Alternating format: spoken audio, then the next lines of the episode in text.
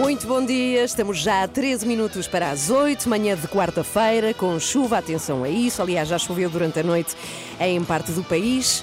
Vamos falar já a seguir de uma coisa que podemos fazer agora mais, porque estamos em casa, que é jogar às cartas. E eu já descobri aqui que a Filipa joga mal, que diz que não faz batota. Eu posso estar só a baixar as expectativas Ah, para também te pode ganhar. ser. Também pode ser. Eu faço um bocadinho de batota, reconheço, e a Joana tem muito mal a perder.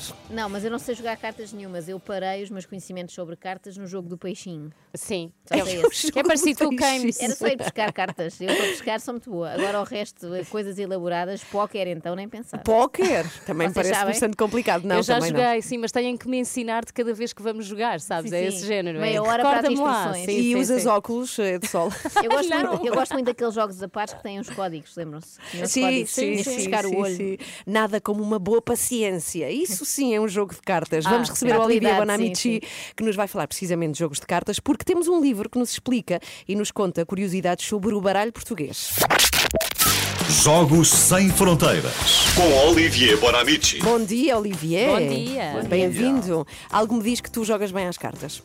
Uh, s- sim, jogo, jogo, jogo. Ah, ontem eu ganhei, mas estava sozinho em casa. Ganhei, ganhei, Ganhaste Era um solitário. ganhei, ganhei, ganhei.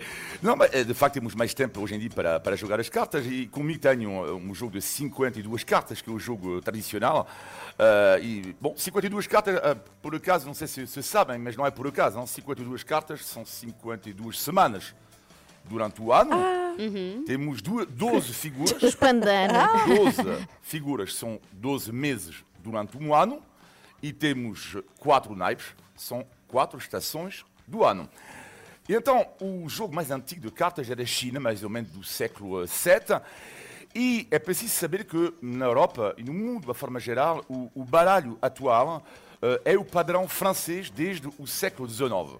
Eh, Portanto, onde reparar, por exemplo, no jogo, eh, com o padrão francês, ou seja, por exemplo, eu tenho uma carta que é o 7 com o símbolo do coração, não é? Isto é o padrão francês, apesar de, lá está, aqui, nós não dizemos coração como os franceses dizem cœur, mas sim eh, dizemos copa, ok? Mas o que é interessante é que antes do padrão francês ter sido adotado, o padrão mais usado no mundo, antes disso, era o padrão português. É verdade, no Ah. século XV, nos tempos dos descobrimentos. E porquê? Porque os marinheiros levavam com eles os- as cartas eh, nos bolsos.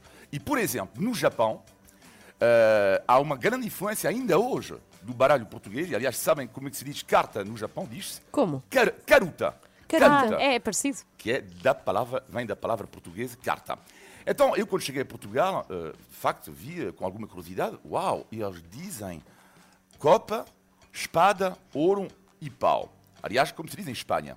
Em Espanha o símbolo é diferente, mas o nome é igual, portanto, dos naipes. Então pensei, mas porquê? Porquê que se diz copa, espada, ouro e pau? Perguntei à minha volta, ninguém me respondeu. E então descobri, de facto, que há um livro sobre isto, uma investigadora portuguesa, Fernanda Frazão, que escreveu a simbologia do baralho português. E foi uma delícia, primeiro, ler este livro e depois falar com ela. Passei uma boa parte da tarde ontem a falar com ela, para sobretudo resumir. São 200 páginas, portanto tivemos que, que ver um pouco os dois. Então é o seguinte: o que é interessante, que me fascinou neste livro, é que, eh, no que diz respeito aos naipes, tem muito a ver com a influência céltica que há em Portugal. E vão ver porquê. Por exemplo, o ouro.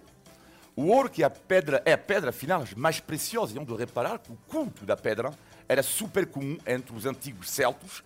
E, por exemplo, temos aqui em Portugal o menira, no Alentejo, que se chama a rocha dos namorados.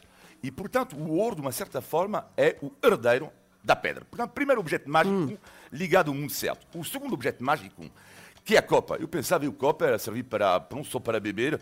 Por que a copa? e afinal, novamente, dois objetos mágicos. O caldeirão, que era o objeto mágico na cultura celta, e o cálice, o cálice da última ceia, e o graal, que é o cálice dos deuses. Portanto, a explicação para a copa. Depois a espada.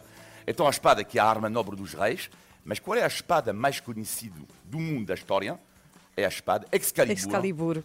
do rei Arthur. E finalmente o pau. O pau que, é, que tem uma semelhança com a lança, e mais uma vez é um objeto mágico ligado à cultura celta, porque o deus Luga era, o que é um deus bem conhecido na cultura celta, era o guardião de uma lança invencível. Portanto, já sabem, ouro, copa, espada, pau, tem muito a ver com esta influência muito forte céltica que há em Portugal.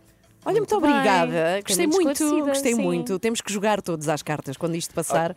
Já reparei, já reparei a de Galvão, Joana, eh, Joana e Filipe, onde reparar que a Ana Galvão, no fim, já, já topei um novo truque de palavra também da Ana. Qual é? Que é no fim de uma crónica em geral, ela diz: depois do confinamento temos que ir lá. É, fazer temos aquilo." uma lista. Uma Já lista temos uma É lista. inacreditável. Sim, temos sim, que sim. fazer aquilo, temos que fazer assim. Porque é sentido, quero muito fazer. É, temos que, sei, temos que tirar a baixa para poder cumprir isto tudo, não é? Baixa não digo, mas umas Ela não vai férias. conseguir cumprir. Férias acumuladas. Até já, Olivier. Tchau, tchau. O Olivier, Beijinhos. com os Jogos Sem Fronteiras, está de volta na próxima segunda-feira. É sempre às segundas e quartas.